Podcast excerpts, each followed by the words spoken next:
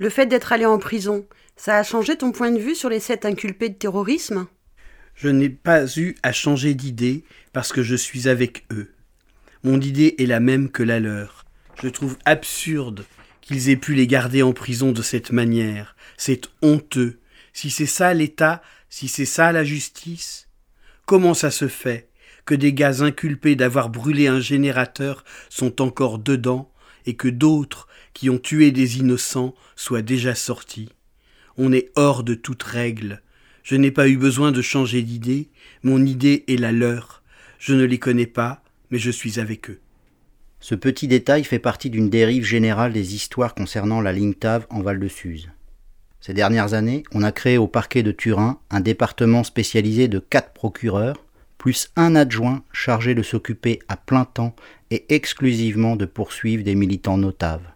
Leur produit intérieur brut se monte à plus de 1000 inculpations. N'importe quel organisme d'information définirait une telle activité comme la répression judiciaire d'un mouvement de masse mais le département bénéficie d'une affectueuse bienveillance de la part de la presse locale et nationale.